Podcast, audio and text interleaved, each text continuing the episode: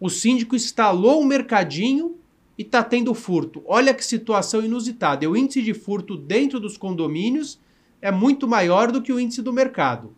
Vamos falar sobre isso. Roda a vinheta.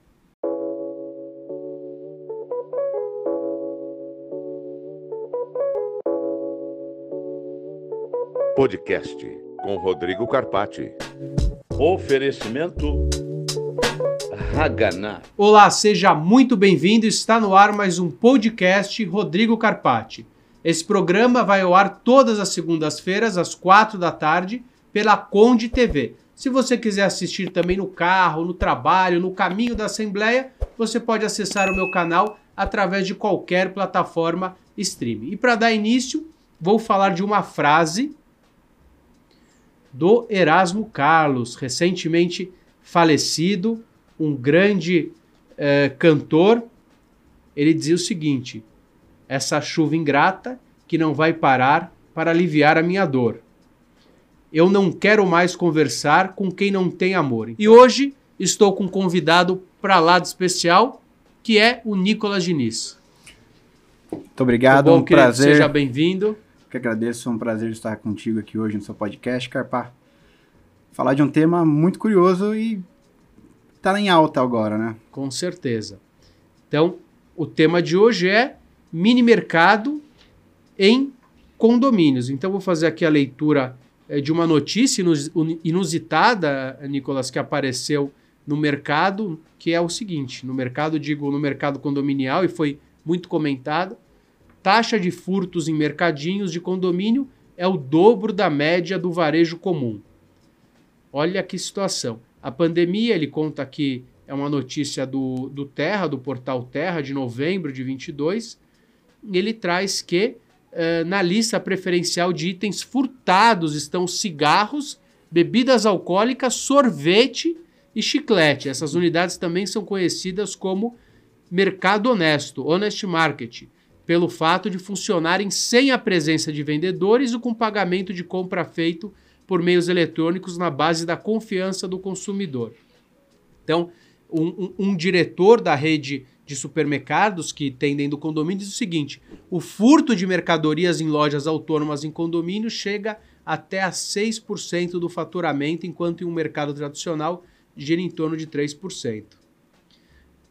E aí, doutor Nicolas, o que, que a gente tem para falar sobre isso? O que, que você acha? Abre com a sua frase. Vou abrir com a minha frase, seguir o exemplo do Carpá, do Oscar, Oscar Wilde. Ele diz que ética é o que você faz quando todos estão olhando. O que você faz quando ninguém, é, quando não tem ninguém olhando, chama-se caráter. Eu acho que ilustra bem o dilema que estamos lidando aqui hoje com relação aos mercadinhos, né?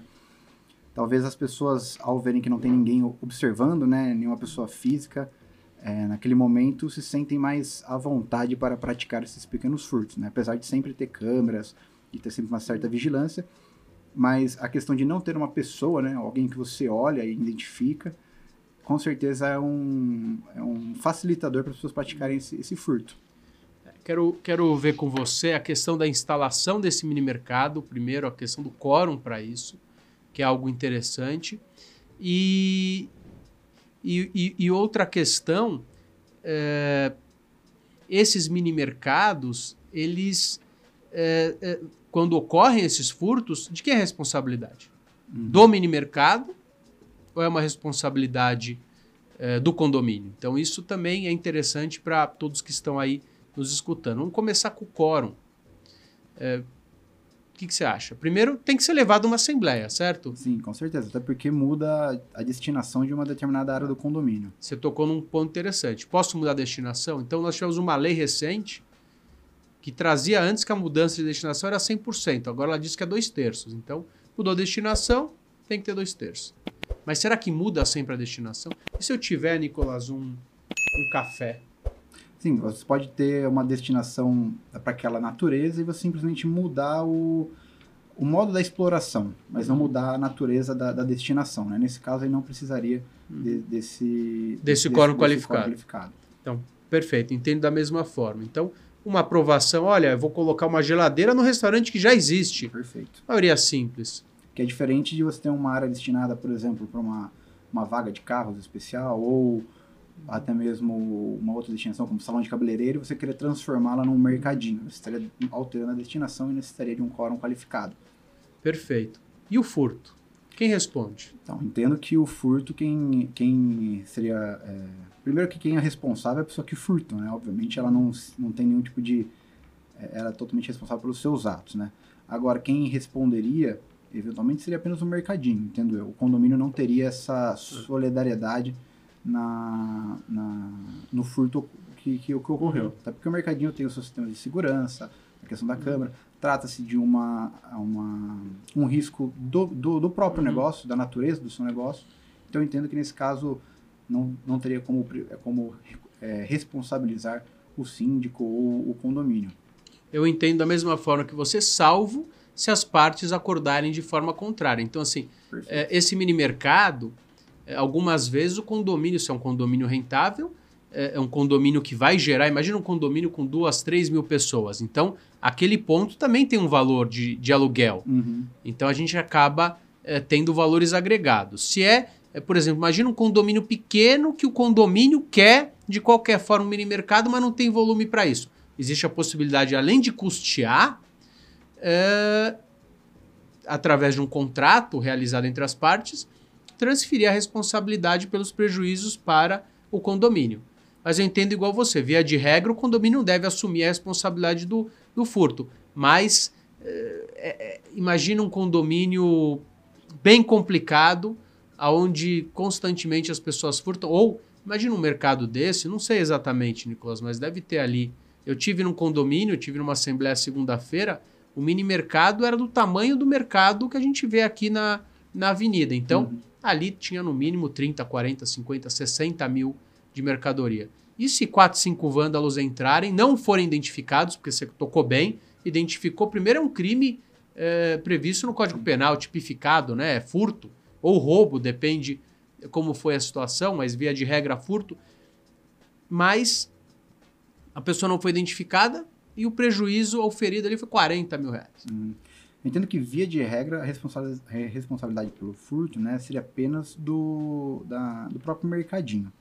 Né? Mas, como você bem mencionou, pode haver disposição contratual, dispondo de outra maneira, como também, às vezes, a situação fática né, faz com que tenham outros responsáveis.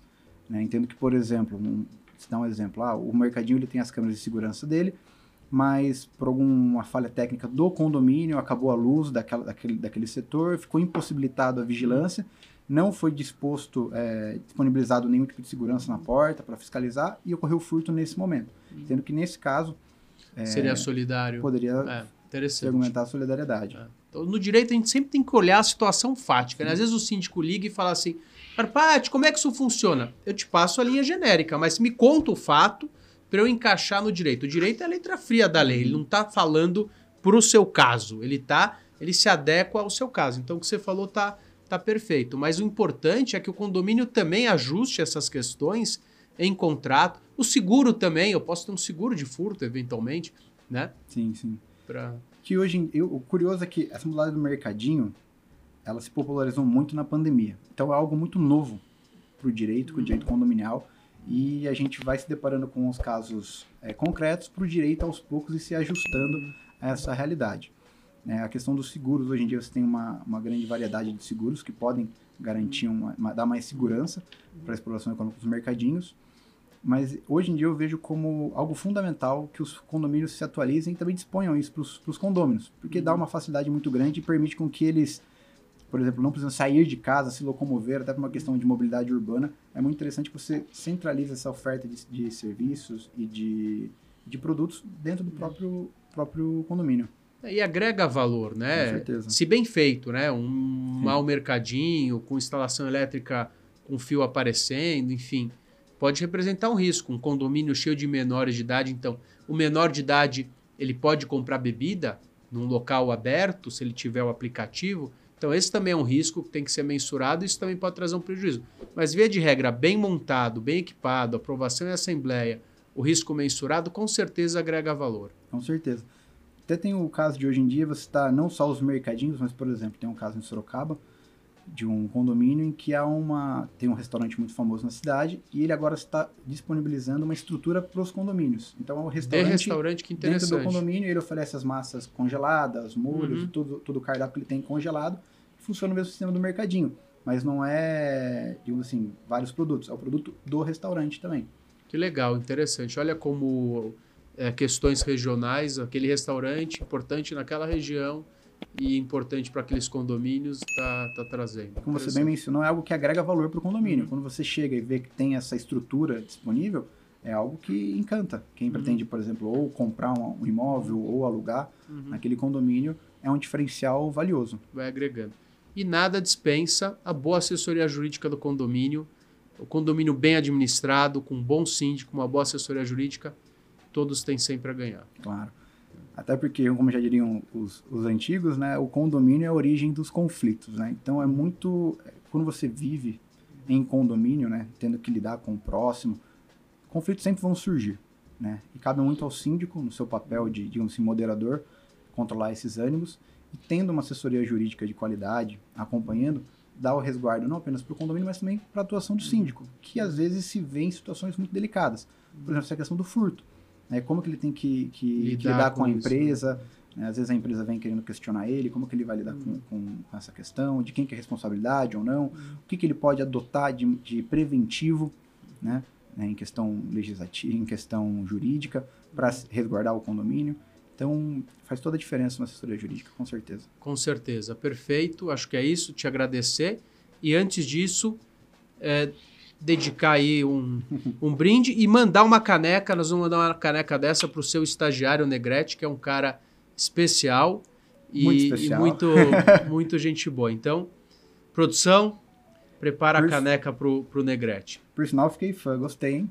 Ficou Essa é a bacana. sua também. Obrigado. Tá bom? Esse programa vai ao ar todas as segundas-feiras, às quatro da tarde, pela Conde TV. E você também pode assistir eh, esse canal através eh, do, de qualquer plataforma streaming, no carro, no trabalho ou no caminho da Assembleia. Agradeço a sua participação e até breve.